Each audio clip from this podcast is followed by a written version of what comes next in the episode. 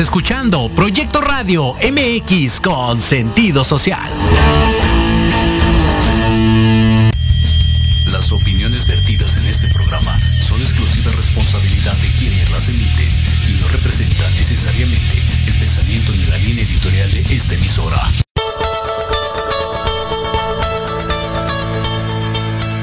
Estás entrando a Enlace Legal, donde conocerás todo lo que debe saber tu empresa sobre el mundo jurídico. Escucharás las voces de empresarios, autoridades y expertos del sector legal.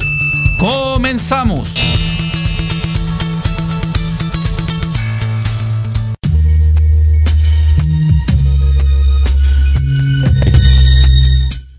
Hola, ¿cómo están? Bienvenidos a otro programa más de Enlace Legal en el cual vamos a hablar sobre las técnicas de cobranza. Eh, este es un tema muy, muy, muy común y sobre todo el, tema de la morosidad de las personas, más ahora con, este tema de la pandemia, del COVID-19 y pues todos los efectos económicos que ha causado en, en la población, en todos nosotros es, es bastante este es bastante recurrente que bueno gracias a este tema las personas tengan atrasos en sus obligaciones de pago y pues para ello es importante eh, que acudan con su abogado para que para que les pueda recomendar técnicas de cobranza que sean eficientes para lograr una recuperación en un menor tiempo posible. En principio me gustaría platicarles de la importancia de un buen contrato. Recordemos que, un contrato pues es un acuerdo de voluntades entre dos partes en el cual pues se obligan a hacer este o a dar determinadas prestaciones. Hay diferentes tipos de contratos en la legislación mexicana, los más comunes pues son el contrato de servicios, el contrato de compraventa, el contrato, el contrato de, mutuo, el contrato de, de, crédito, entre otros. Y es bien importante que en este contrato se incluya de forma clara cuál va a ser la forma de pago. Es decir, si tenemos un contrato de servicios, es importante que se indique eh, cuándo se van a pagar los honorarios al prestador de estos servicios, si se pagan eh, a lo mejor mediante un pago anticipado del 50% de los servicios y el otro 50% al, al, culminar los trabajos, o bien si es un proyecto pues de, un, poco de mayor plazo en el cual se tienen que pagar los servicios de forma mensual, de forma periódica, eh, es bien importante estipular este pues cuál va a ser la moneda en la cual se van a pagar estos servicios o se va a cumplir esta obligación. Es fundamental. Y platicando del tema de moneda, eh, creo que es importante mencionar que en México, en base a una regulación que se llama ley monetaria, las operaciones se tienen que liquidar siempre en pesos y cuando se pacten en dólares se tienen que pagar en pesos al tipo de cambio estipulado por este el Banco de México para solventar obligaciones este, en moneda extranjera dentro del territorio nacional. Ese tipo de cambio se publica en la página de Banco de México todos los días, entonces dependerá de, cómo se estipula en el contrato, pero usualmente se señala que el, tipo de cambio para calcular estas obligaciones va a ser el, de, el, del día, el del día en el cual se tiene que liquidar esa obligación. Entonces eh, tengan mucho cuidado bien con estos temas. Eh, depende, depende de la mora, pero normalmente hay procesos que son muy definidos este, para, para el cobro. Las primeras gestiones que yo les comentaría que se tienen que hacer, pues son gestiones de cobranza extrajudicial a través de llamadas de cobro, en el cual pues un este puede ser una en, esta etapa puede ser un abogado o puede ser un, técnico en cobranza puede realizar llamadas y gestiones de cobro a nombre de, de la empresa o de la persona acreedora de ese adeudo para poder este pues eh, empezar con, un, con una etapa de, de, presión y para que la persona deudora tenga conocimiento de que, de que se le está requiriendo el pago en un primer momento de ese adeudo, ¿no? Eh, normalmente también, y aquí es bien importante decir, que las instituciones financieras tienen ciertas reglas a las cuales sujetarse para los temas de cobranza, que están en unas disposiciones, y también ustedes sepan como usuarios que este, no los pueden llamar con amenazas, no los pueden llamar después de las 11 de la noche. Este, otro de los temas que no pueden hacer es ir a su casa y presentar escritos, ya saben, estos escritos muy comunes que, que, hacen algunos abogados, que parecen del Tribunal eh, Superior de Justicia de, de, la Ciudad de México o de cualquier otra entidad, y este, les dicen que les van a embargar sus cosas en caso de que no paguen. Este tipo de cosas están prohibidas por, por la Conducef, que es el, la autoridad reguladora en materia financiera. Entonces, ante esta situación, si ustedes reciben un tipo de, gestión de cobranza así, podrían presentar alguna queja ante la institución financiera con la cual se tenga el adeudo, porque es importante decirlo. Este, hay, hay, hay dos derechos en, en, esta etapa, ¿no? En esa relación comercial en el cual hay una morosidad. Uno, pues el de la, el de la institución, el de la empresa que prestó el dinero, este, pues de recuperar ese dinero pero también se encuentra del otro lado el derecho del usuario de recibir una cobranza acorde a las disposiciones legales y normativas, es decir, no por el hecho de que de que yo deba dinero o de que alguien deba dinero, este pues puede puede puede llegar alguien pues como, antes, ¿no? Este llegar a amedrentarlo o llegar a poner en peligro su integridad o hablarle este, a, la, a la una de la mañana, decir, eso no está permitido tampoco, ¿no? Entonces por eso hay que tener, hay que tener cuidado con eso, ¿no? Y el, otra forma de requerir el pago en, en etapas sobre todo de mora de 0 a 30 días, pues es eh, el requerimiento de cobro por correo electrónico. Este es otro instrumento muy, muy, muy recurrido por los abogados y por los despachos de cobranza para hacerles saber de que, bueno, ya, ya se le llamó por teléfono de que pues es, a los que nos gusta el fútbol y ahora con la, final de, Cruz Azul y Santos que está de moda, es como una tarjeta, es como una tarjeta amarilla, es como una tarjeta amarilla al deudor para decirle, oye, ¿sabes qué? Si no me pagas, este, pues ya el asunto ya va a pasar a otra instancia, ya va a pasar con un tercero, ya va a pasar a una etapa prácticamente prejudicial, este, en la, en la cual pues bueno, ya, ya, se, ya se va a poder eh, ver en peligro tu patrimonio, ¿no? Entonces estos requerimientos tienen que ser redactados, yo lo que recomiendo es sí, con un tono respetuoso, pero, pero con firmeza y haciéndole ver al deudor, pues de que ya su, su caso está a punto de pasar con un abogado judicial, con un abogado experto en litigio, y, y, pues prácticamente ya tiene que ponerse al corriente, ¿no? es bien importante que en todas estas gestiones pues se le haga saber a la, persona deudora cuál es el saldo que tiene, cuál es el, cuál es el monto que tiene, tanto para ponerse al corriente como el saldo vigente, porque hay dos tipos de saldos.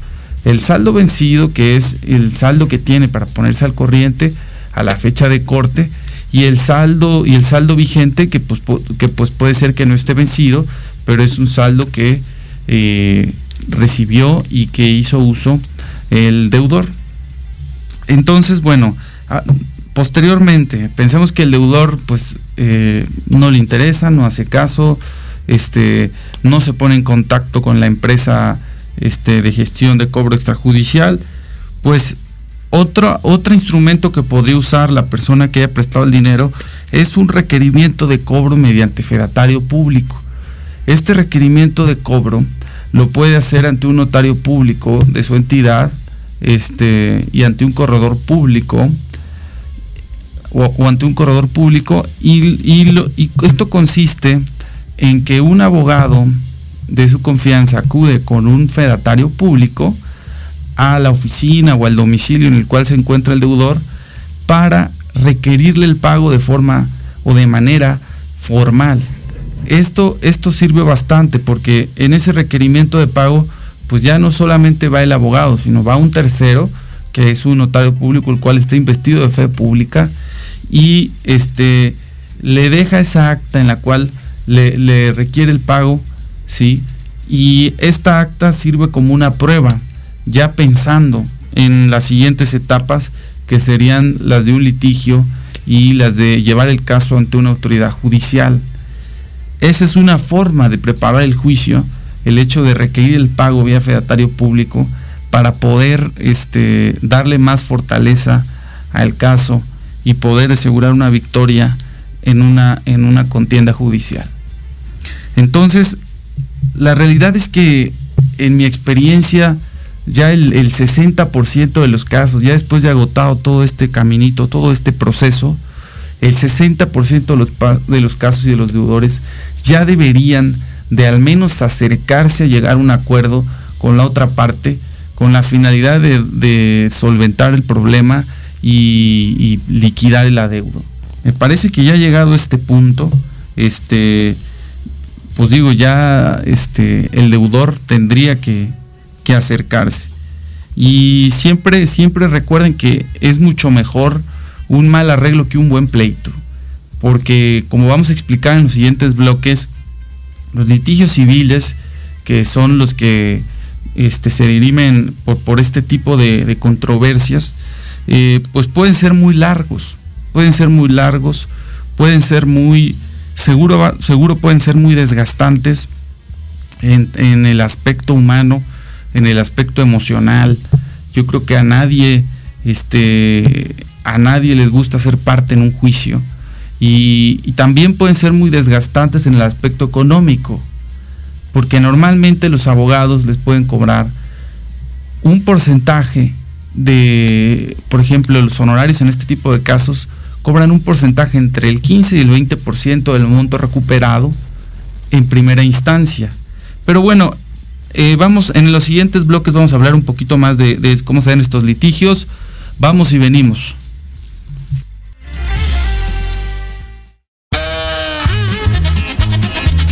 Oye, oye, ¿a dónde vas? ¿Quién, yo?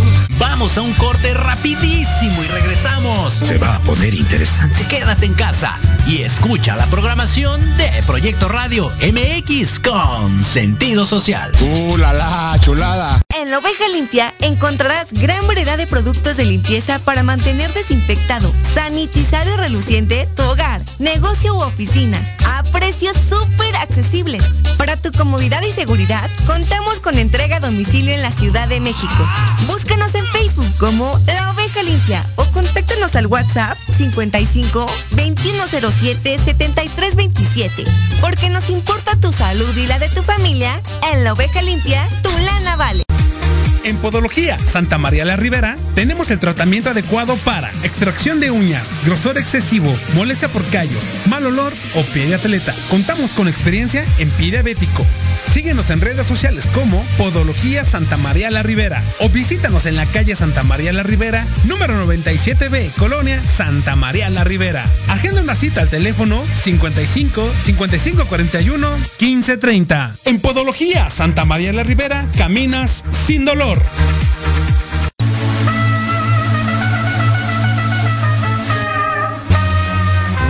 En Millennials, tú eres nuestro invitado especial. Un programa donde hablaremos de emprendedores, negocios, entretenimiento y cultura. Acompáñanos todos los jueves de 2 a 3 pm. Te esperamos aquí, en Proyecto Radio MX, con sentido social.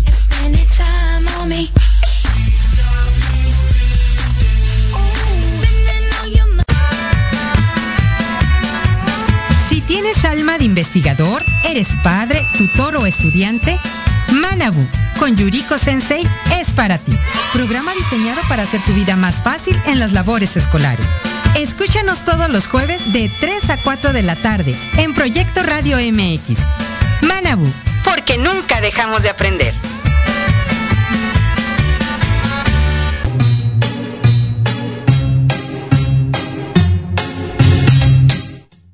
Estamos de vuelta platicando de las técnicas de cobranza en el bloque anterior platicamos de eh, las técnicas de cobranza extrajudicial, que son muy comunes. Hablamos de las gestiones por medio de llamadas, las gestiones o requerimientos por correo electrónico y también platicamos de los requerimientos de cobro mediante fedatario público. Comentábamos que, bueno, en esta etapa pues ya, ya, ya este, en mi experiencia el 60% de los casos se tendrían que haber resuelto. Este, sin embargo, si, si esto no pasa y el deudor eh, no se acerca o bien tiene un acercamiento y no se puede llegar a un acuerdo con, con el acreedor del, del, crédito, lo que se puede hacer es este, acudir ante un mediador público. Los mediadores públicos son funcionarios de los tribunales superiores de justicia de las entidades federativas que tienen facultades para poder pues mediar un acuerdo entre, entre dos partes. Estos, hay diferentes centros. En la Ciudad de México se encuentra el Centro Alternativo o el Centro de Justicia Alternativa del Tribunal eh, Superior de Justicia de la ciudad, en el cual pues cualquier persona que tenga una controversia civil como esta se puede acercar y prácticamente con datos y documentos mínimos les abren un expediente con la finalidad de que en ese centro se emita una invitación. Hay que, hay que, es importante recalcar y mencionar que este tipo de procedimientos son voluntarios. Es decir, si una de las partes no quiere ir, pues no habrá una, una, este, no habrá realmente un acuerdo ni se llevará a cabo el procedimiento. Eh, sin embargo, se emite una invitación. La invitación se le da al abogado de la parte que, que inició esta situación para que la pueda presentar o se la pueda entregar al deudor. En esta mediación, pues normalmente se dan unas mesas, este, en unas mesas redondas, en, en, la cual está presente el mediador y ambas partes. ¿sí? estas partes o estas personas acuden de forma, de forma presencial o de forma personal. No pueden acudir en esta etapa con representación de un abogado. Al final del día lo que se busca pues es conocer cuáles son las causas de la controversia y poder llegar a un, a un acuerdo que dé por terminada esta situación. En la Ciudad de México también hay otras figuras que se llaman mediadores privados, que tienen las mismas facultades, este, sin embargo, no depende del Tribunal Superior de Justicia, sino que tienen una, una autorización o una licencia por parte del tribunal para poder realizar mediaciones este, de forma privada en sus oficinas, en sus, en sus locaciones. En caso de que, de que la controversia no pueda ser resuelta ya en esta etapa, que digamos es prejudicial, pues las partes tendrán que acudir, o en este caso este, la parte acreedora del, del crédito, tendrá que acudir ante un juez, ante un juez civil, para poder someter esta controversia a través de una demanda y que se puedan llevar todas las etapas judiciales necesarias para obtener el adeudo, ¿no?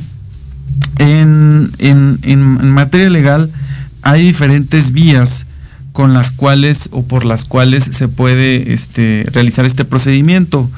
Una de ellas es la vía ordinaria mercantil, que es una vía este, con un procedimiento muy largo este, para poder recuperar el adeudo. La otra es la vía ejecutiva mercantil, que tiene un procedimiento o se caracteriza porque dentro de la primera notificación que se le realiza al demandado, se le puede requerir el pago e incluso se le pueden embargar bienes. Y este, otra vía este, posible es el llamado juicio oral mercantil. La elección de estas vías dependerá de cada caso concreto y dependerá de cuáles, con cuáles documentos este, esté tenga el abogado, el abogado de la parte actora o de la parte demandante, para poder elegir la vía que sea legalmente procedente para poder recuperar el adeudo. Uno, y los, plazos de recuperación varían, varían dependiendo de la estrategia, de la habilidad de su abogado, del conocimiento del conocimiento de la sede judicial, porque eso es bien importante en, cada sede judicial los, um, pues los usos y las costumbres, tanto de los abogados como de los propios funcionarios judiciales, son distintas. Entonces, eso puede hacer que los plazos del juicio y de la propia recuperación de un adeudo en una vía judicial sean diferentes. Y de, este tema, pues yo les puedo comentar diferentes experiencias. Yo he tenido pues la experiencia de poder participar o de representar a personas, y en este caso a demandantes, tanto en vía ordinaria, mercantil, vía ejecutiva mercantil o en el reciente juicio oral mercantil. Lo que puedo decirles es que el juicio oral mercantil es una, es una vía bastante eficiente para poder recuperar adeudos porque realmente la mayor parte del proceso se conduce a través de audiencias que son orales y que son videograbadas, lo cual pues facilita este, realmente los tiempos de resolución de los casos para los juzgadores. Entonces hay diferentes, y en, y en, este, y en esta etapa hay diferentes técnicas que pueden eh, usar los abogados, ¿no? Eh, platicándole un poco de los usos y costumbres de los tribunales, este, yo, bueno, como saben, pues ya tengo 11 años en la ciudad, pues soy, originario de la ciudad de Veracruz y en, en, en, el principio de mi práctica, pues yo litigaba, yo litigaba en Veracruz en un despacho, este, sobre todo viendo casos de bancos y de, instituciones financieras, pero yo lo que recuerdo, no sé realmente actualmente cómo, cómo funciona el Tribunal Superior en Veracruz, pero yo lo que recuerdo es que presentaba un escrito y este, y para que hagan cuenta, el, procedimiento este, anteriormente o en, en, la mayoría de los casos era escrito. Entonces, tú presentabas un escrito desde una demanda, desde una solicitud de autorización de abogados, este, una solicitud de fecha de audiencia, todo era por escrito. Entonces, ibas al, ibas al tribunal y lo presentabas, y este, y cuando, cuando el tribunal llegaba a la mesa, que es la persona que elaboraba el acuerdo, pues tenías que dar dinero, pues hay, hay que decirlo, tenías que dar dinero para que los asuntos avanzaran, ¿no? No, no necesariamente para que, sea, a mí nunca me tocó dar dinero, obviamente, para una sentencia y ese tipo de cosas, pero simplemente para que tu asunto avanzara en, el, en, el, en el, la secuela procesal normal, tenías que dar dinero, ¿no? Entre, recuerdo, entre 50 y 150 pesos. Y era muy desgastante, porque si tú no dabas ese dinero, ¿qué creen que pasaba? Tu asunto se dormía y se quedaba ahí. Entonces, este, pues obviamente los clientes te hablaban molestos, oye, ¿qué pasó con mi asunto? O este, y, y, pues esto era bien, bien complicado, ¿no? De manejar. Este, cuando llegué a la ciudad hace 10 o 11 años, tuve la fortuna de practicar unos años en un despacho aquí y pues empezar a conocer los tribunales aquí y los usos y costumbres, porque repito, a pesar de que es un mismo país, ¿no? Y que en teoría pues es, un, es una misma administración de justicia, la realidad es que no, o sea, hay, diferentes administraciones de justicia y diferentes usos y costumbres este, por entidades y ya luego, ya luego, este, no solo por entidades, sino por municipios, ¿no? Porque pues no es lo mismo este, ir a un tribunal aquí en la Ciudad de México o ir a un tribunal en Alto Lucero, Veracruz, ¿no? Que también me tocó ir, que es muy distinto, ¿no? O sea, este, los usos y las costumbres son distintas, ¿no? Entonces, eh, lo, que, lo que a mí me pasó aquí es que en este caso vi algunos asuntos del, del índole familiar, o sea, cuestiones de sucesiones, herencias, este, algunos divorcios en mis inicios en mi práctica aquí.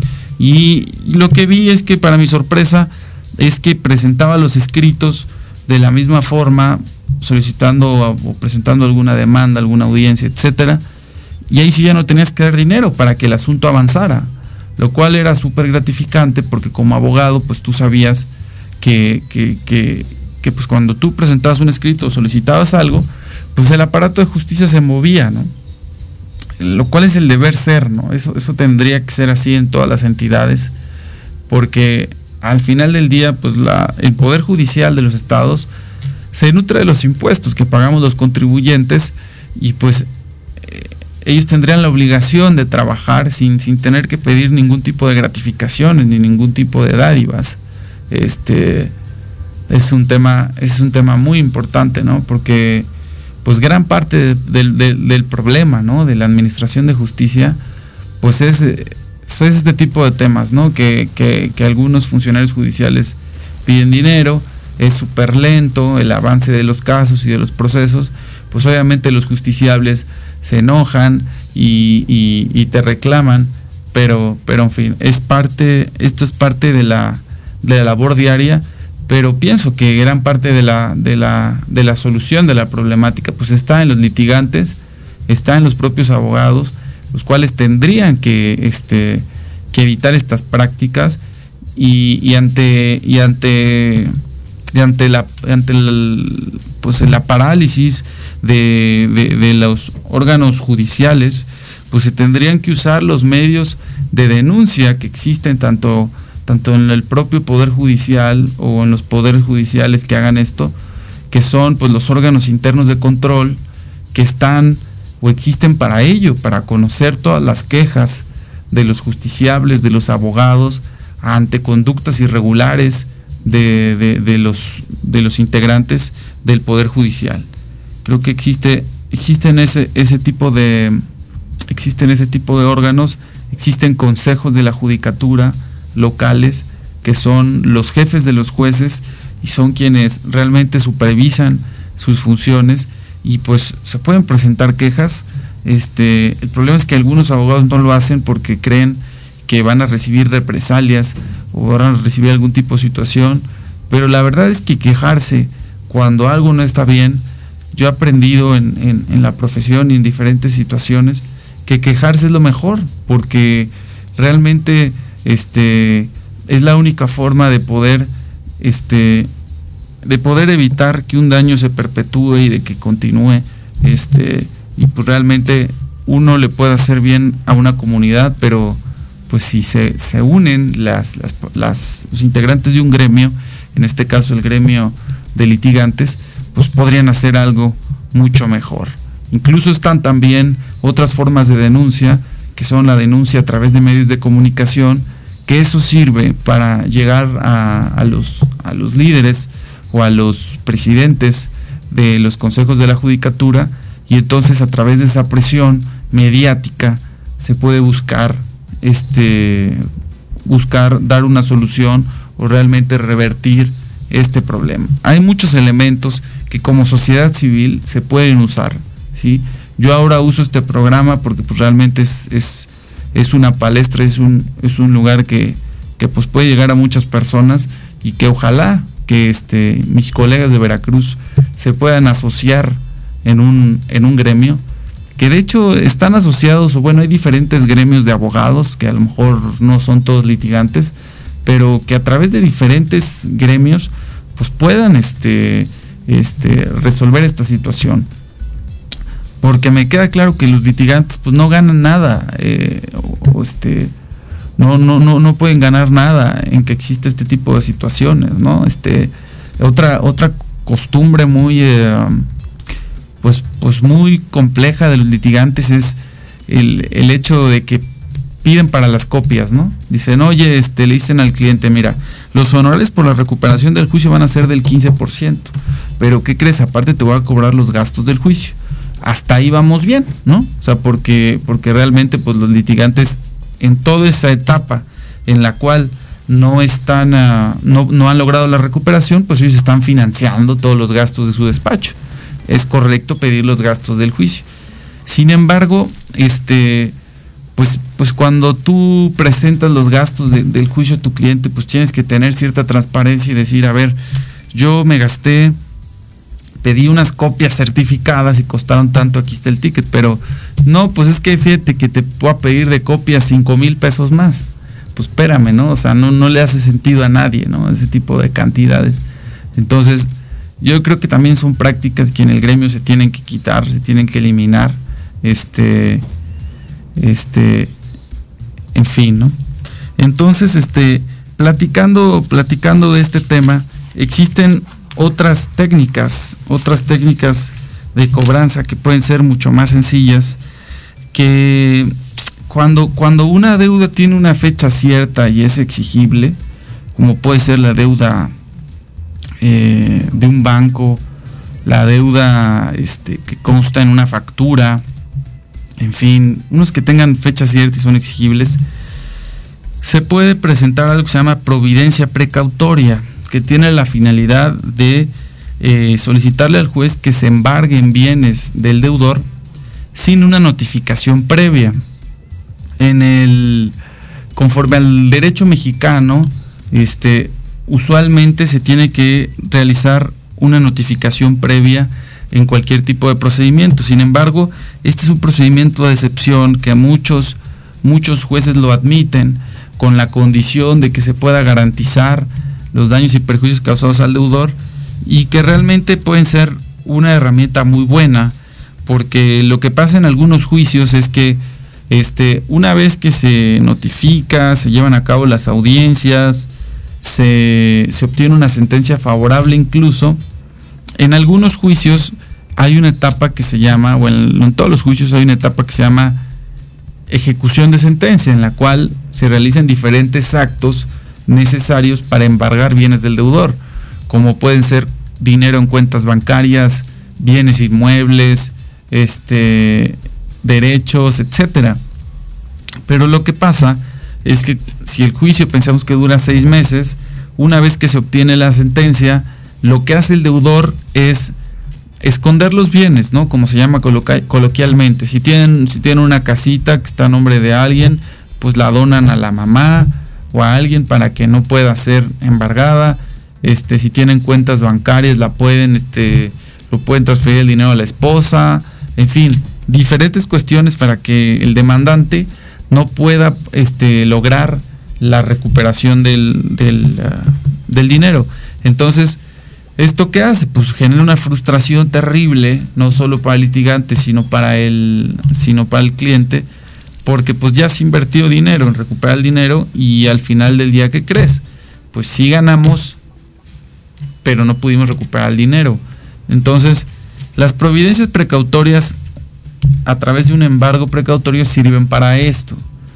Al, al, eh, al este, congelárseles el dinero en cuentas, o realizar embargo de, bienes inmuebles sin una notificación, lo que hacen es, este, al final del día, pues lograr trabar ese embargo, obtener una ventaja procesal y ya una vez que se tiene este, la cuenta embargada o el bien embargado, pues ahora sí se llevan a cabo todas las etapas del juicio, que pueden ser las audiencias, los alegatos, la sentencia, para poder, este, una vez obtenida esa sentencia, pues este pues rematar los bienes del, deudor y poder pagarse con eso, ¿no? Entonces, este, incluso es bastante recomendable porque una vez obtenido ese embargo precautorio, se puede llegar a un acuerdo con el deudor con mayor facilidad y con mayor prontitud. Porque el deudor al, verse eh, con sus bienes embargados, pues lo que va a ocurrir va a ser que, pues al menos si, son sus cuentas bancarias, pues va, va, a intentar llegar a un arreglo, ¿no? Entonces, esta estrategia es muy buena y me gusta mucho porque puede ser, o bueno, a mí me ha resultado muy eficiente en diferentes procedimientos para obtener una recuperación del adeudo, pues bastante, bastante fácil y mucho más ágil que en procedimientos tradicionales. Y hablando un poco del tema de embargo, el embargo pues es, es un acto en el procedimiento en el cual se pueden, eh, se pueden secuestrar o se pueden retener bienes del deudor para poder garantizar el, el pago del adeudo. Hay diferentes bienes que son susceptibles de embargo. El primero de ellos pues es el dinero. El dinero que puede ser embargado, ya sea en el domicilio o en la oficina del, deudor o bien en su cuenta bancaria mediante un oficio que se tiene que enviar a la Comisión Nacional Bancaria de Valores para que a su vez gire oficios de búsqueda a todos los bancos y a los integrantes del sistema financiero para, para en primer momento que le indiquen si hay bienes a nombre del deudor, si hay dinero en cuentas a nombre del deudor y le indiquen los saldos. Y en ese mismo oficio también le puede solicitar que en caso de que haya dinero en, en cuentas, que se trabe embargo sobre una o más cuentas determinadas hasta que se logre garantizar el saldo que está reclamando el demandante. Entonces, esto es algo que sí se puede hacer. Este, sin embargo, y, y, regresando y regresando al tema al tema que platicábamos, ¿no? De este de este uso que consiste en que algunos abogados hacen este papeles o documentos parecidos al, a algún emitido por el tribunal este para notificar embargos y todo eso, pues pues miren, la verdad es que hay que tener mucho cuidado porque un, un acto judicial o una actuación judicial pues tiene que tener ciertos elementos. En este caso el sello. Tienen que, dar, tienen, tienen que validar que el sello corresponda al del tribunal y que sea este sobre todo que sean estos sellos en tinta, ¿no? Porque hay algunos sellos este, que emiten en impresos en papel que no son válidos como tal debe de estar firmado por funcionarios del tribunal.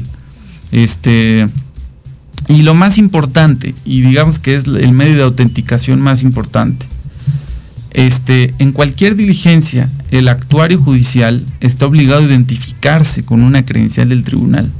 Eso es lo primero que tiene que hacer. Y si ustedes ven que llega alguien y no se identifica como actuario de un tribunal, pues ustedes automáticamente pueden descartar que realmente se trate de una diligencia judicial, sino que es realmente una, una diligencia de un abogado que quiere amedrentarlos, que quiere intimidarlos y que no tiene realmente facultades para hacer eso y que además posiblemente puede estar incurriendo en un delito, porque en la Ciudad de México, este, bueno, no posiblemente, sino posiblemente puede estar incurriendo en dos delitos, ¿no? En uno seguramente sí lo va a incurrir, que es el de realizar cobranza abusiva que, o ilegítima, que en la Ciudad de México ya está penado con prisión, el hecho de hacer este tipo de, de diligencias hechizas y realmente sin funcionarios facultados y sin órdenes realmente de autoridad competente, son delitos en la Ciudad de México. Así que aguas, usted puede decirle perfectamente, si usted no se da de mi propiedad en este momento, yo voy a ir a acudir al Ministerio Público a denunciarlo por cobranza abusiva, porque eso es un delito. Y número dos, por falsificación de documentos, porque el hecho de inventar sellos de autoridades judiciales o administrativas también es un delito, prácticamente en cualquier entidad federativa. Entonces, pues ya sabe lo que tiene que hacer si alguien no se, no se identifica como actuario del tribunal simplemente amenazarlo y decirle, ¿sabe qué? Si usted no se va de mi propiedad, lo puedo denunciar por cobranza abusiva y por falsificación de documentos. Y va a ver usted cómo se va a ir este, en un 2x3 ese, ese abogado. Lo estoy diciendo, lo estoy diciendo, ojo, que no se entienda como tácticas para no pagar, sino que se entienda como quiero, quiero poner muy en claro de que por un lado pues está la obligación de pagar si uno recibió una deuda, pero también está la obligación de la persona que te tiene que cobrar que te cobre a través de los medios establecidos en las leyes.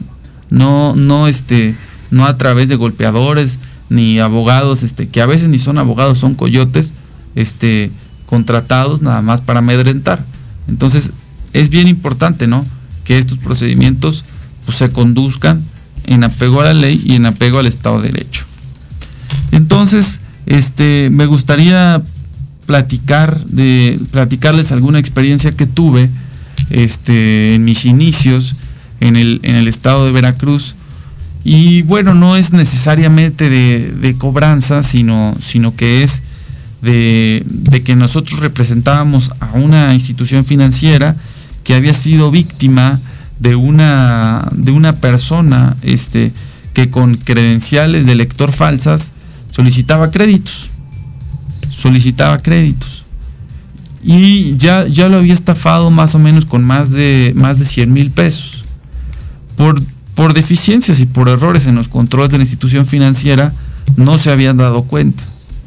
Y nos comentaron a nosotros, y este, y bueno, el titular del despacho, me encargó a mí eh, organizar un operativo para poder aprender, en, obviamente con, apoyo de la policía, a la persona que había hecho en flagrancia. En flagrancia, es decir, en el acto en el cual estaba solicitando los, los créditos con las credenciales de lector falsas. Pero bueno, para, para platicar más de ello, este, lo vamos a hacer en el siguiente bloque. Vamos y venimos. Proyecto Radio MX, tu opinión es importante.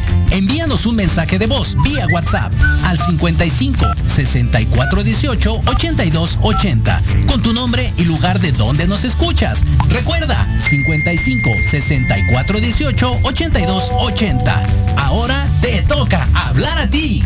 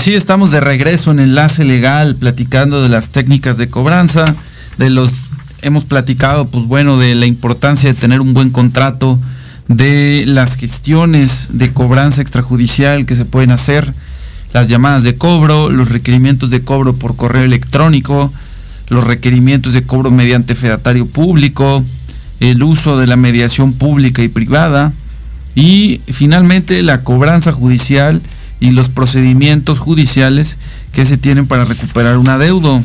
También platicamos del embargo precautorio como una medida o un procedimiento bastante eficiente para recuperar un adeudo en un, en una, en un tiempo mucho menor al de un litigio convencional. Y platicamos también de los bienes que podemos embargar. Estamos platicando del dinero en cuentas y de cómo se tiene que hacer este, a través de la Comisión Nacional Bancaria y de Valores. También es importante decirles que el dinero se puede embargar incluso en una oficina.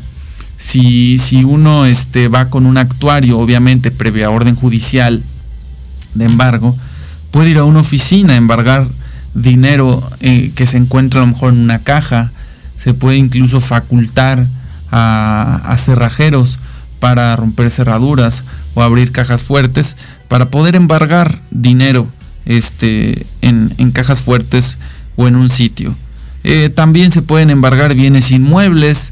Los inmuebles, recordemos, que se encuentran inscritos en el registro público de la propiedad de las entidades federativas y los embargos se hacen en este caso solicitando al juez seguir un oficio al encargado o al director del registro público de la propiedad para que anote ese embargo a la, a la, a la inscripción, o más bien inscriba ese embargo al folio de ese, de ese inmueble, de tal suerte que si el, que si el demandado quisiera vender el inmueble, pues este eh, lo, lo, podría hacer, sin embargo, este, el embargo subsistiría. Lo que pasaría sería que este, se vendería con ese embargo de ese bien y la persona que lo compre, que dudo mucho que lo, que lo quiera comprar, porque pues realmente un inmueble con un embargo de entrada tiene un valor menor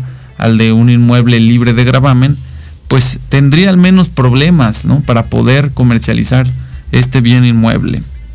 Y finalmente, otro aspecto importante que pocos abogados conocen, pero que, es muy interesante, se encuentra regulado en diferentes normas, entre ellas en la Ley General de Actividades y Organizaciones Auxiliares del Crédito, es la hipoteca industrial. La, hipoteca industrial, cuando uno le pide a un juez el embargo de una hipoteca industrial sobre una empresa, sobre todo, este embargo se da sobre empresas. Lo que, lo que, lo que embargas es prácticamente todo. El lugar donde se encuentra la empresa, este, la caja de la empresa, la marca de la empresa, este, entre otras cosas, e incluso los contratos este, que tenga esa empresa. Entonces es, es muy interesante porque realmente una hipoteca, una hipoteca industrial o un embargo sobre una hipoteca industrial pues le da una posición muy fuerte a la persona que está demandando, porque realmente pues dejas a la empresa este, secuestrada, paralizada, ¿sí? Este, para hacer movimientos y para hacer muchas cosas. Entonces realmente es muy probable que con ello se vayan a acercar los representantes de la empresa para llegar a un arreglo. En fin, en suma, lo que me, me gustaría comentarles es que cuando tengan este tipo de problemas de que les deban dinero, la cantidad que sea, pues acérquense con un abogado, acérquense con un abogado experto en recuperación de cobranza, por ejemplo, en, el despacho del cual soy titular, en Aja Cadena Abogados, que nos pueden buscar así en, Facebook o nuestra página ajacadenabogados.com. Este, nos pueden buscar para recibir una asesoría gratuita. Recuerden que este, para todas las personas que nos busquen a través de ustedes. La primera asesoría es gratuita a través del, programa. La primera asesoría es gratuita. Este, me pueden decir que pueden darnos el código, el código enlace legal y con eso la primera asesoría va a ser gratuita. Les podemos dar una asesoría y les podemos ayudar a implementar todo este tipo de estrategias necesarias para poder este, recuperar el adeudo. Les dejo nuestro teléfono, es el 55 29 50 74 37. Repito, es el 55 29 50 74 37. Y bueno, eh, me gustaría este, pedirles que se sigan cuidando, a pesar de que el gobierno ya está eh, acelerando las etapas de vacunación, pues es importante que sigan usando cubrebocas, que se sigan cuidando que salgan lo menos posible de casa en la medida de, sus posibilidades y nos vemos la siguiente semana en otro programa de Enlace Legal. Ya saben, todos los jueves a las 12 del día. Quédate en casa. Quédate en casa. Si no es indispensable que salgas, quédate en casa.